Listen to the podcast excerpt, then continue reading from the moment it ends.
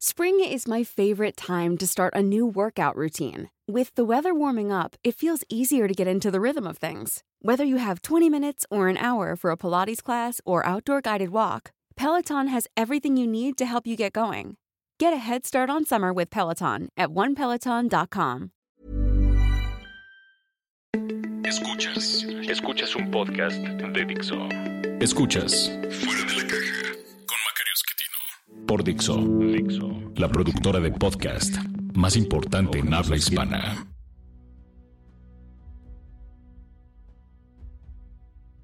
Bienvenidos, esto es Fuera de la Caja. Yo soy Macario Esquetino, le agradezco mucho que me escuchen. Esta es la emisión número 49 de este podcast y como todas las emisiones nones nos corresponde hablar de la coyuntura, lo que está pasando en estos momentos y creo que el tema más relevante sigue siendo económico.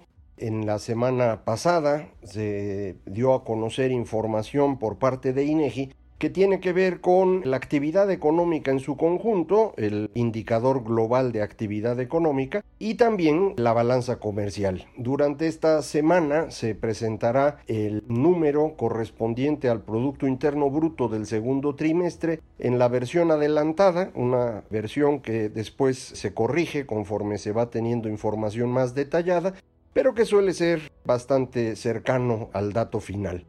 Eso ya lo conocerá usted antes de que yo lo pueda conocer. En este momento no lo conozco. Sin embargo, creo que ya hay eh, suficiente información como para establecer qué es lo que está ocurriendo en nuestro país. Hay una discusión acerca de si lo que tenemos es una recesión o no. Esto proviene de que la definición de ese término no es una definición exacta. Cada país puede medirlo de forma distinta la mejor medición, me parece, es la que tiene Estados Unidos, cuya Oficina Nacional de Investigación Económica, National Bureau of Economic Research es el nombre que ellos utilizan, tiene una definición bastante eh, práctica, pero que no es eh, detallada o no es exacta en su forma de aplicarse. Para ellos una recesión es cuando hay una declinación en la economía en su conjunto que puede notarse en el valor real del Producto Interno Bruto, del ingreso real de las personas, la actividad industrial, el empleo y las ventas tanto al mayoreo como al menudeo.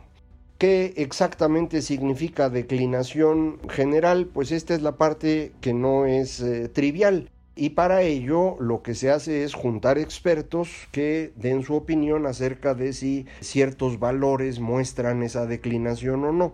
En México no tenemos ese comité o no lo teníamos porque afortunadamente uno de los nuevos subgobernadores del Banco de México, Jonathan Heath, que durante muchos años pues le ha gustado meterse a las estadísticas económicas e incluso publicó un libro para INEGI bastante útil que puede usted encontrar en internet muy fácil y es gratuito, se llama Lo que indican los indicadores.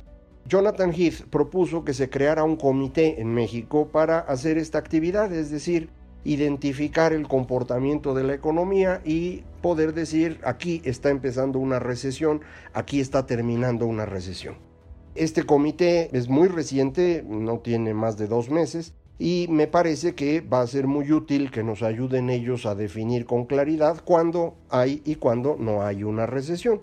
Por ejemplo, a mí me parece que el comportamiento de las variables económicas indica una declinación general pero para otros eh, economistas declinación solamente debe aplicarse cuando los valores son negativos. Y ahí, bueno, pues por ejemplo, varios de los indicadores a los que me refería hace un ratito no han sido negativos durante varios meses, sino solamente en algunos momentos. Por ejemplo, el empleo. Tuvimos caída en empleo en diciembre y en junio. Todos los demás meses hay creación de empleos, pocos, menos que el año pasado, pero son positivos.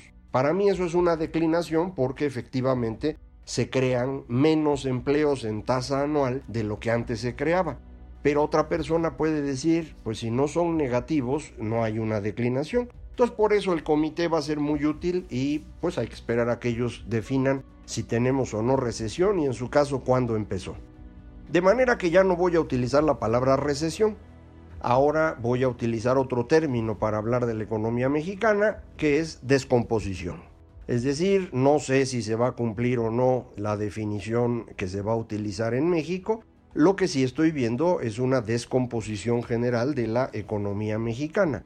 Tal vez sea una situación peor, tal vez sea mejor, eso pues también lo podremos discutir después, pero lo importante es identificar el proceso en el que estamos. Y para eso los datos que publicó INEGI son útiles. El indicador global de actividad económica mostró una caída de menos 0.3% en comparación anual. Es una caída pues relativamente pequeña, pero proviene de un dato muy atípico. Hay una actividad económica que me parece que es lo que comúnmente llaman el outsourcing, que es eh, la prestación de servicios de apoyo a las empresas, de manejo de desechos, etc. Esta actividad tiene una gran variación en su comportamiento mes a mes. Usted puede encontrar crecimientos de 10% o contracciones de 10%. Cuando uno ve el comportamiento anual de esta variable, el crecimiento es bastante moderado, creció 1.8% en 2017, eh, 1.4% en 2018, o sea, no crece mucho. Pero tiene momentos, insisto, en donde de pronto crece 10%. Y eso ocurrió ahora en mayo.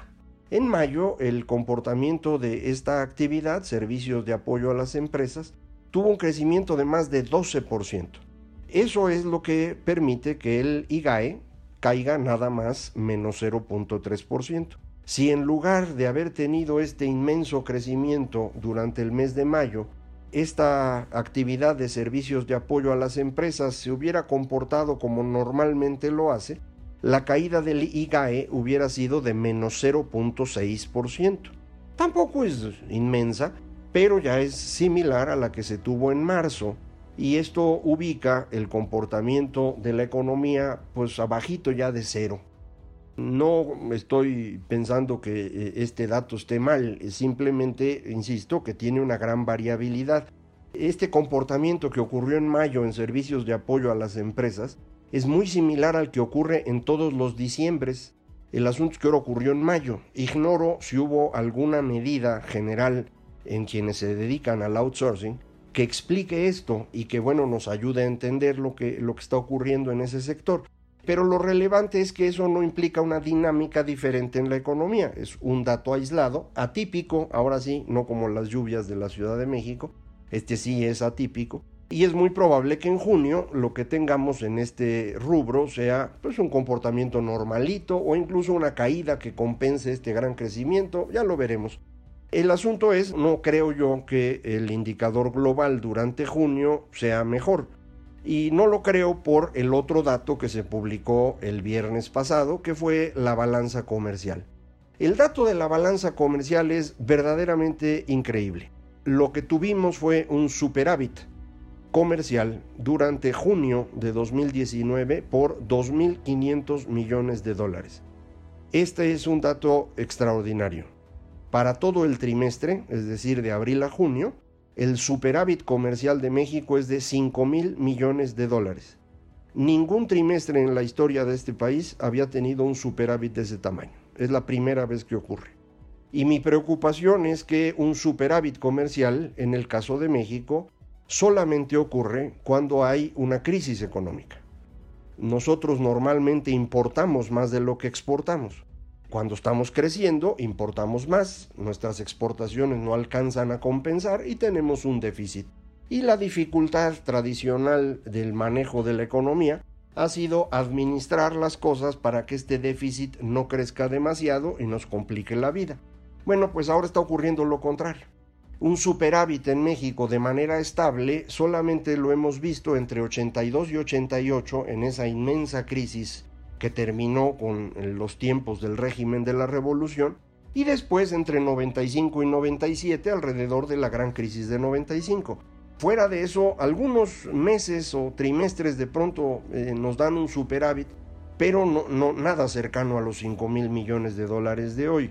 De hecho, pues estábamos moviéndonos en un déficit de 3 o 4 mil millones de dólares por trimestre y ahora brincamos a un superávit de 5 mil millones de dólares. Esto lo que implica es que la economía no está creciendo Y las exportaciones se siguen moviendo. De hecho, el dato de junio es que las exportaciones no petroleras crecieron 2.8% en términos anuales, un crecimiento chiquito, pero sigue siendo un crecimiento. Mientras que las importaciones, también no petroleras, cayeron menos 6%. Al interior de estas importaciones, las que corresponden a bienes de capital, es decir, maquinaria, equipo, material de transporte para las empresas, cayeron menos 21.2%. Esto es una caída brutal. Esto lo que significa es que no hay inversión. Ya en mayo teníamos una caída en construcción del orden de 9%, medido por el IGAE, medido en ingreso de las empresas constructoras, la caída fue 10%. Y ahora en junio el dato es que pues no estamos comprando maquinaria fuera de México. Esto significa que la construcción y las importaciones de bienes de capital, al hundirse, están mostrándonos una inversión que se cae. El único dato que nos faltaría para poder tener la inversión completa es cuánto se está comprando en México de maquinaria y equipo. Ahí no, no hay ningún indicador adelantado, lo único que podríamos utilizar son las eh, ventas internas de eh, vehículos, incluyendo vehículos ligeros, camionetas, etc. Y ahí la caída ha sido de 11%. Entonces, bueno, ya sabremos cuánto es, pero la inversión se está desplomando. Esta caída de la inversión está siendo compensada con un aumento en el eh, saldo positivo de la balanza comercial. Es por esa razón que el dato del Producto Interno Bruto es muy probable que no sea tan malo. Es decir, va a estar probablemente negativo contra el primer trimestre de este año, pero positivo contra el mismo trimestre del año pasado, es decir, contra el segundo trimestre de 2018. Eh, estaremos en ceros, es decir, el comportamiento de la economía durante este primer semestre de 2019 pues estará cercano a cero. Y uno diría, bueno, pues está estancada la economía. Pero no, es peor. No es solo que está estancada la economía, es que ese estancamiento proviene esencialmente de un desplome de la inversión. Y si la inversión se desploma, esto significa que no estamos construyendo una capacidad productiva para el futuro, de forma que el crecimiento futuro empieza a caer. Esto quiere decir, en pocas palabras, que es probable que no tengamos una gran crisis económica, pero sí tenemos asegurado ya el estancamiento. Es decir, no solo no vamos a crecer en 2019, no lo vamos a hacer en 2020 y en 2021. Ya le podría yo asegurar que por tres años no hay crecimiento y estoy también pues prácticamente convencido de que no lo va a haber durante todo lo que resta de esta administración. Y la causa es la inversión. Si no hay inversión, insisto, pues no puede haber mayor producción en el futuro. ¿Por qué no hay inversión? Pues porque no hay confianza. Ese es el problema. Y la confianza, me parece, se perdió con esta idea tan extraña de cancelar la construcción del aeropuerto de la Ciudad de México, que confirmó a quien tenía alguna duda de que el señor López Obrador eh, no le gusta la iniciativa privada. Si esto lo hubiera hecho otro presidente, a lo mejor podría uno tener alguna interpretación distinta. Pero López Obrador durante 25 años que ha estado en la política nacional siempre ha actuado en contra de la iniciativa privada. Y ha fingido que no, lo hizo durante la campaña, nos decían que era pragmático, se ha reunido con empresarios para decirles que pueden invertir, pero en los hechos eh, actúa en contra de los empresarios. Usted recordará esta famosa reunión del Consejo Coordinador Empresarial con López Obrador, en donde le ofrecieron 32 mil millones de dólares para invertir en energía que pocas horas después la decisión del gobierno fue que ya no habría opción para que la iniciativa privada se asociara con Pemex en este tipo de inversiones. De manera pues que tiró los 32 mil millones de dólares, no los quería ver. Las decisiones en, en energía son verdaderamente graves. Se posponen subastas y licitaciones, se cancelan los farm outs, se insiste en que Pemex solito puede hacer las cosas, quieren hacer su dichosa refinería el señor que está a cargo de Comisión Federal de Electricidad, Manuel Bartlett, se le ocurre que este, los contratos que tenía la Comisión Federal para la construcción de gasoductos son caros y entonces pues ya no los quiere pagar, poniendo en riesgo nuestra relación con Estados Unidos y Canadá, pero sobre todo poniendo en riesgo el abasto de gas natural en este país. Y el gas es indispensable para que la economía funcione.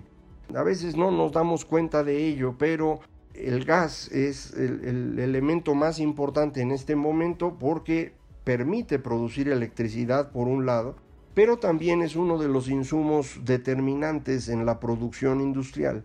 De forma que en ausencia del gas la economía no puede producir.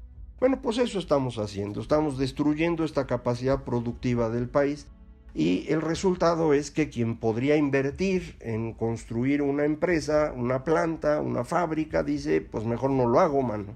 Y no lo hago porque no tengo garantía de que va a haber abasto de gas. Y no tengo garantía de que me van a permitir terminar mi, mi construcción o me van a dar los permisos para que las cosas funcionen. Es decir, no confío en el gobierno. Esto no va a poderse corregir. Nadie va a creer a López Obrador en el tiempo que él gobierne. No hay forma de que esto cambie. Yo quisiera decirle que sí, que podría hacer algo para que le creyeran. Yo, dudo mucho que esto ocurra. De manera pues que la inversión se mantendrá en el nivel que tiene hoy, pues durante el resto del sexenio. El nivel que tiene hoy es equivalente en comparación al tamaño de la economía al que teníamos en 2004, hace 15 años. No hay forma con esa eh, circunstancia que el país pueda crecer. De forma que creo que tenemos, insisto, garantizado el estancamiento por los próximos seis años. O más, si acaso el señor López Obrador gobierna más tiempo, él dice que no, pero pues todo indica que no hay manera de que él pueda heredar el poder a alguien de su coalición, porque esa coalición no ha logrado institucionalizarse como partido, no hay disciplina y no va a haber nadie dentro de ese grupo que pueda ser heredero de él. Eh, él insiste en que va a participar en 2021 con esta revocación de mandato, que aquí hemos comentado es un paso en la reelección o la permanencia en, el, en el poder, pero pues si eh, participa en esta revocación de mandato, eso le va a impedir institucionalizar Morena y ya no le va a dar tiempo. En tres años no va a poder construir un sucesor, va a tener que ser él mismo o alguien suficientemente cercano a él como para que la población crea que efectivamente él va a estar detrás. Y la única persona que a mí se me ocurre que puede cubrir estas características es su esposa, que es precisamente el enlace con el grupo de bolivarianos que dirigen Morena en estos días.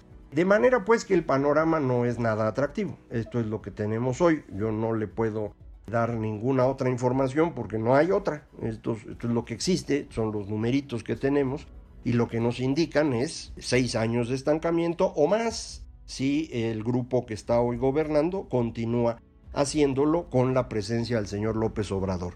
Efectivamente, si en lugar de él fuera otro, dentro de, incluso dentro de Morena, a lo mejor las cosas podrían ser distintas. Alguien como Marcelo Ebrard, alguien como Ricardo Monreal, que tienen sus defectos, indudablemente serían más creíbles para los inversionistas. Pero pues el Obrador no va a ser creíble nunca más. Esto ya es algo irremediable, digámoslo así. ¿Qué nos queda más adelante? Bueno, pues eh, tenemos el problema del TEMEC, este acuerdo nuevo que tendríamos con Canadá y Estados Unidos, que todo indica no va a ser eh, aprobado, precisamente por problemas internos en Estados Unidos, de forma pues que seguiríamos con el NAFTA, si al señor Trump no se le ocurre denunciar el tratado, es decir, salirse del tratado, como herramienta también para su campaña política en los Estados Unidos. Si esto llega a ocurrir, pues la situación será muy grave. Pero si no, entonces seguimos como le decía yo. Estancamiento con menos capacidad productiva a futuro y esto es exactamente lo que estoy llamando ahora descomposición. Sea o no recesión, la economía mexicana se está descomponiendo descomponiendo a los niveles que vimos en los primeros años 80. Afortunadamente sin la inflación y sin los problemas de tipo de cambio de entonces, pero en materia de dinámica económica es algo sumamente parecido. Pues ya lo dejo para que eh, sufra usted solito y ya no me tenga que oír. Muchísimas gracias por acompañarme en esta eh, emisión. Recuerde, para comunicarse eh, es Macario MX en Twitter arroba Macario MX, correo electrónico macario arroba macario.mx y la página electrónica que nunca atiendo es www.macario.mx. Muchísimas gracias por estar aquí. Esto fue Fuera de la Caja.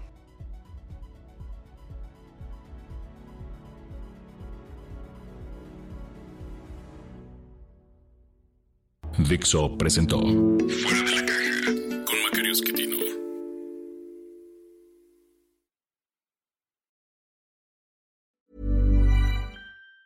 Even on a budget, quality is non-negotiable. That's why Quince is the place to score high-end essentials at 50 to 80% less than similar brands. Get your hands on buttery soft cashmere sweaters from just 60 bucks, Italian leather jackets, and so much more. And the best part about Quince, they exclusively partner with factories committed to safe, ethical, and responsible manufacturing. Elevate your style without the elevated price tag with Quince. Go to quince.com slash upgrade for free shipping and 365-day returns.